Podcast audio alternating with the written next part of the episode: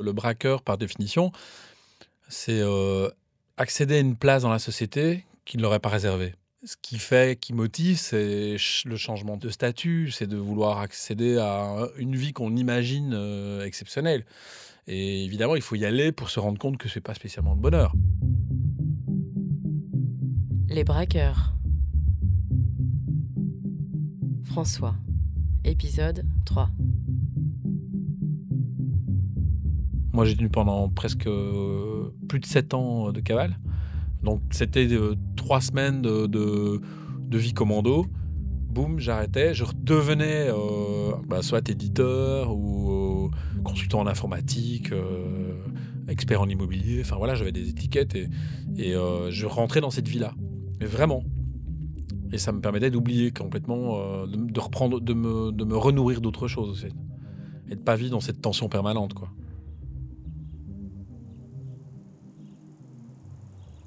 Parce qu'en fait, vivre en cavale, c'est plus c'est gros, plus ça passe. Et plus on le vit bien, si on est presque avec pignon sur rue, on oublie presque. J'aurais sursauté presque si on m'avait appelé par mon vrai prénom. C'est comme un acteur quoi, qui joue un rôle et qui dit je suis cette personne. Donc c'était deux vies, c'est schizophrène, mais en même temps, ça m'a permis, permis de vivre comme ça pendant quelques années quoi.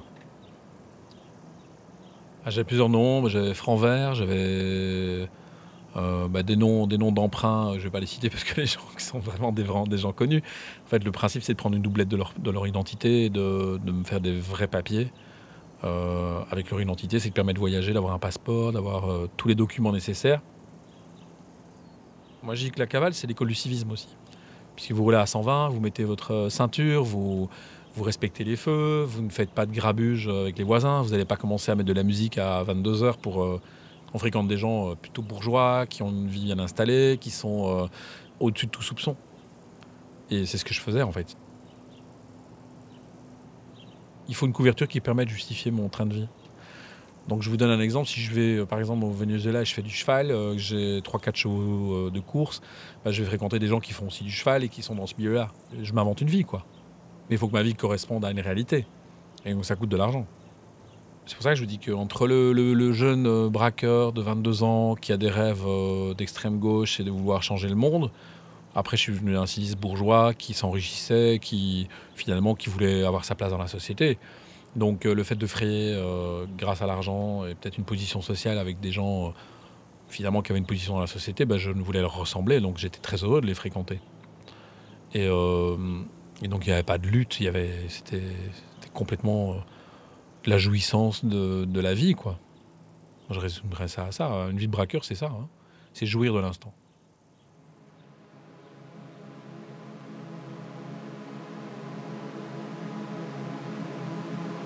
Après 50 cavales, j'ai une fusillade avec la PJ.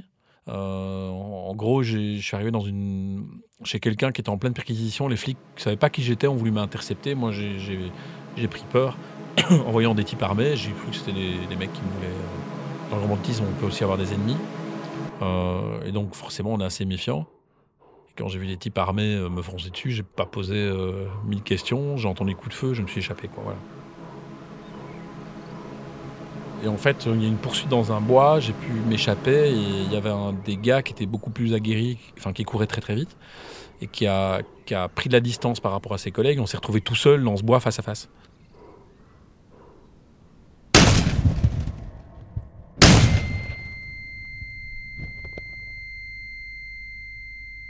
J'ai tiré une balle dans chaque jambe, quoi. J'ai tiré deux fois. Il s'est écroulé. Je, me souviens très bien du, sang que j'ai vu gicler, euh, du hurlement de la personne. Et euh, là, on n'est plus dans un rapport flic-voyou. On est face à deux êtres humains de nulle part. Toutes les images qui vous surmontent, euh, l'adrénaline qui. La langue gonfle. On n'arrive plus à respirer. Et on se dit, je savais pas si je l'avais plus tué, si je l'avais blessé, ce qui, j'entendais hurler, euh, je vais mourir. Euh.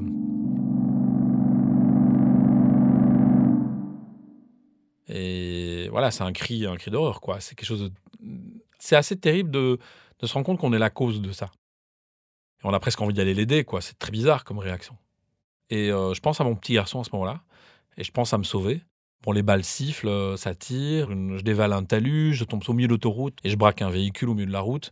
Il y a un type qui s'arrête, vu que je suis de la police, il me donne son véhicule, il sort, là, il y a des impacts de balles qui vont se percuter dans les voitures. Enfin, je me dis, j'échappe à la mort, quoi. Après, j'ai appris évidemment que c'était un officier de la police judiciaire. Je me suis dit, là, euh, je sais que si tu continues, tu vas tuer.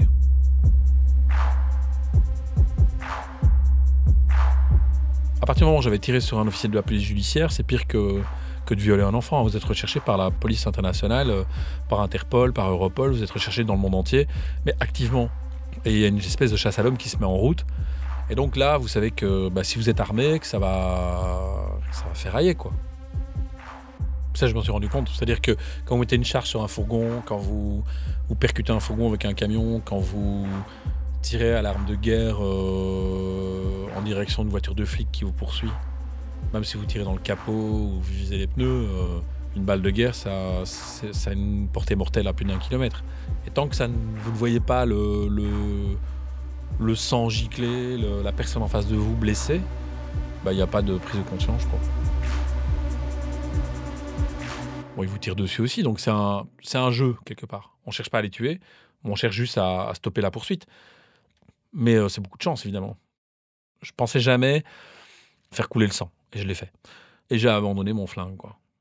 Donc, comme j'avais envie de vivre, et que j'avais pas envie de tuer, j'avais pas envie d'être un meurtrier, que je me dis, bon, bah, je vais vivre en cavale de manière. euh, me fondre dans la masse, essayer de vivre comme ça, avec ce que j'avais évidemment comme argent planqué, et de me débrouiller pour ne plus aller, euh, aller en reprendre, parce que c'était une chaîne sans fin, en fait. Plus vous prenez de l'argent facilement, plus vous le dépensez facilement. Donc, à partir du moment où vous décidez d'arrêter, vous avez un budget, vous dites, bah oui, je- voilà, il faut que je monte une affaire, que je trouve un moyen de vivre en cavale. Et j'ai monté une maison d'édition, j'ai commencé à vendre des livres et vendre du, du para-BD, donc des, des planches de BD, racheter des planches de BD à des auteurs de BD. Ce qui m'a permis aussi de me rapprocher de ce milieu artistique que j'avais quitté. Et ce qui m'a permis de bien vivre pendant toutes ces années.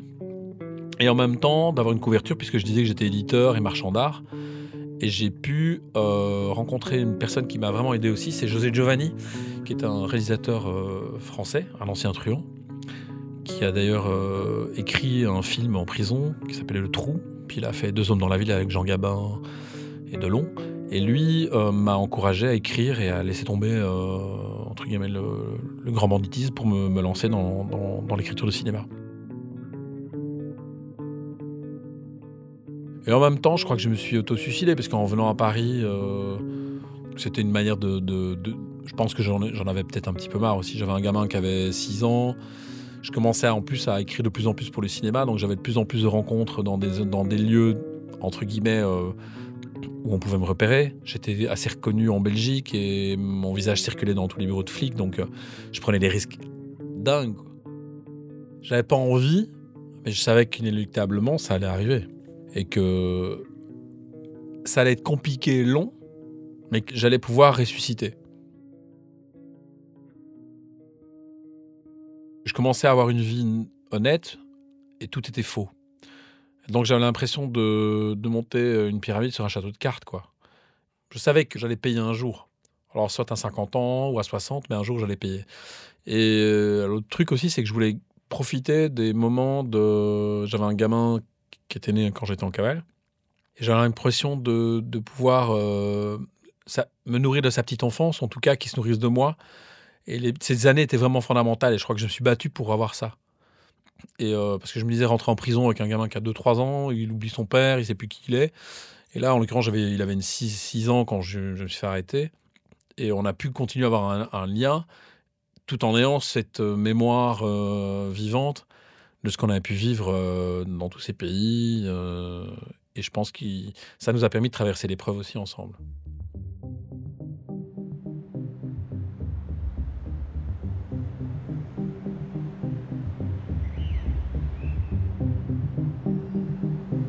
Donc quand je me suis arrêté, je me suis arrêté à Paris, en fait, avenue Montaigne, en face RTL, en 2004. J'ai eu une poursuite dans la ville, euh, je me suis réfugié dans un appartement en disant à une femme que j'étais de la police. Et je me suis planqué chez elle pendant, plusieurs heures. Les flics ont ratissé euh, tous les appartements aux, alentours. Et euh, finalement, elle a pris peur, elle a cru qu'un flic était un des voyous recherchés, parce que j'avais dit qu'il y avait un voyou qui était euh, recherché dans le quartier et que j'étais là pour la protéger. Et en fait, elle est en... donc ça durait, ça durait, ça durait pendant des heures. Et euh, elle me prépare un thé. Moi, je suis planqué en regardant ce qui se passe par la fenêtre. Et puis, euh, pendant que je fais ça, elle est de l'autre côté de l'appartement, elle voit un type qui la braque avec une arme, elle croit que c'est le braqueur, mais en fait c'est un flic.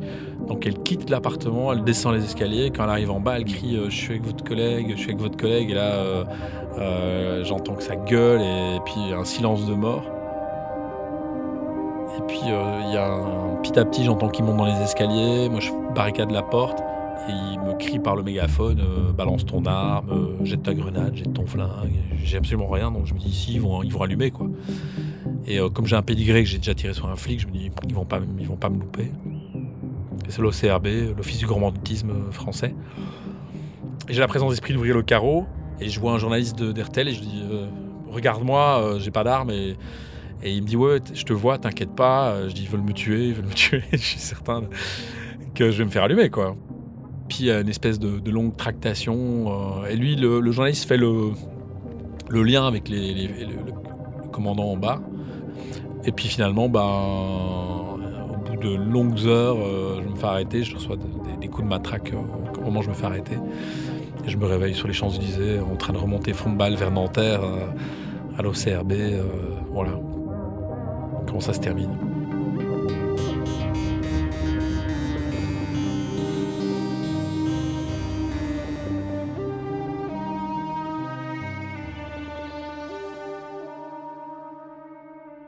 Bah là, je me retrouve à la prison de la santé, en haute sécurité. Et puis, euh, je me rends compte que bah, ça va être compliqué euh, à gérer. Je sais que j'ai pris 30 ans de prison, enfin 28 ans exactement, pour une attaque de fourgon. Donc, toujours l'attaque que je, m'étais évadé, euh, que j'avais pas commise. Je sais que j'ai la fusillade avec les flics, plus des dizaines et des dizaines de braquages. Et je me dis, bon, bah, soit tu peux t'évader, mais ça va être violent, ça va être une cavale encore plus violente. Je pense que je suis un peu fatigué de tout ça et je me dis, oh, j'ai pas envie de finir comme ça. J'ai autre chose à faire et j'ai surtout pas envie de laisser euh, un gamin qui, qui pourrait euh, dire son père c'est un tueur quoi. Je trouve que là déjà c'est déjà pas mal. Donc l'autre option c'est le suicide. Je suis pas suicidaire et la troisième option c'est accepter la prison, mais à condition que qu'elle soit bénéfique.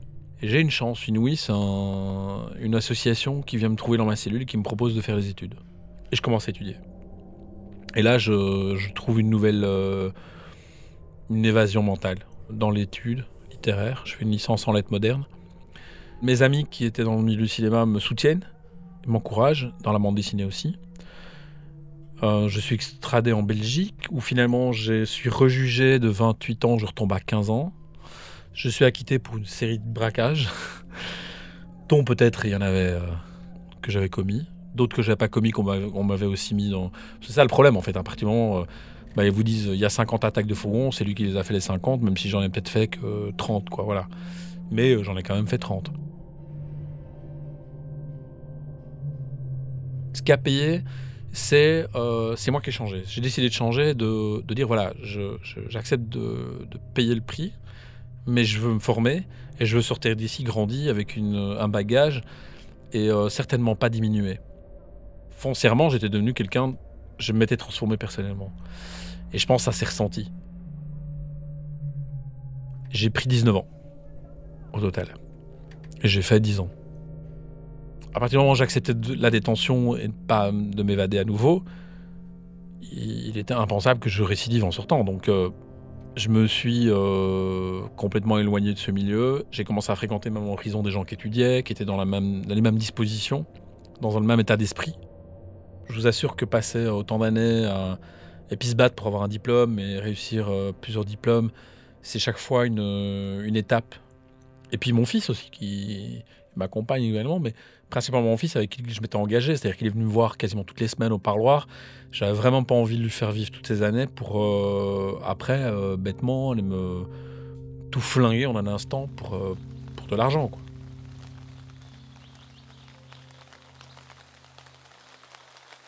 J'ai perdu un ami complice en 2012. Ouais, il a fait une attaque du fourgon en France, du côté de Charleville-Mézières, où ils ont plastiqué la route. C'était assez violent. Donc la charge a explosé, il s'est mal positionné.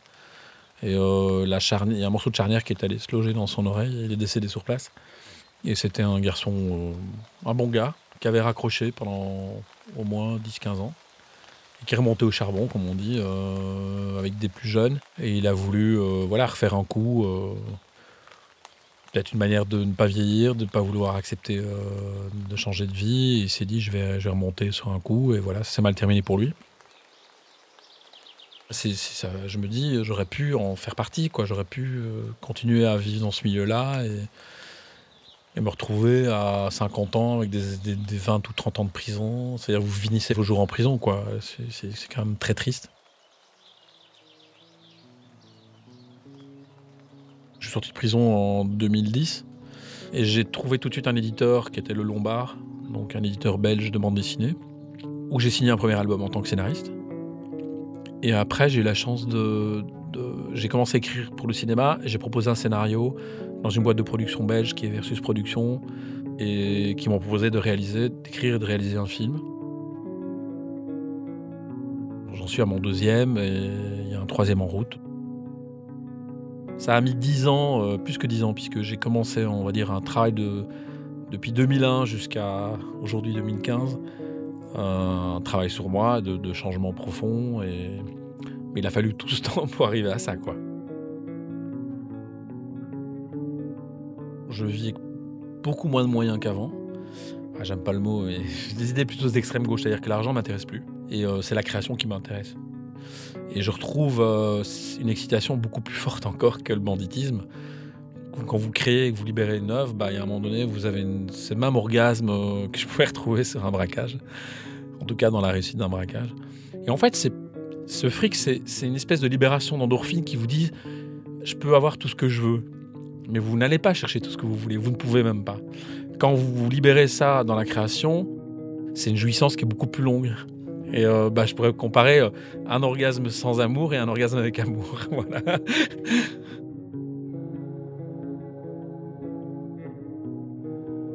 Dirais si je pouvais le refaire sans me faire prendre, euh, c'est une vie intéressante. C'est une vie très, très enrichissante euh, sur le plan euh, des rencontres, des voyages. justement, le, fait aussi d'avoir connu beaucoup d'argent très jeune, ça permet aussi de vivre les choses autrement aujourd'hui. J'ai vécu pendant, en fait, dans toutes ces années comme si j'avais un cancer et que j'allais mourir le lendemain. Donc on vit le, le jour comme si c'était le dernier. Donc c'est jouissance pour tout. J'ai adoré cette vie, hein. j'ai pas, pas honte de le dire aujourd'hui. Je fais pas l'apologie du, banditisme parce que c'est une époque révolue. Le braqueur euh, tel que j'ai pu en connaître et peut-être en faire partie à un moment donné, c'est une voie en extinction. Elle n'existe plus. Mais euh, c'est vivre euh, puissance 10. Arte Radio. J'ai deux vies. J'ai eu cette vie-là et maintenant je suis quelqu'un d'autre. Toujours capable évidemment de porter une arme et de braquer un fourgon. Je crois que c'est pas ça s'oublie pas, c'est comme le vélo. Mais pourquoi? Quel intérêt?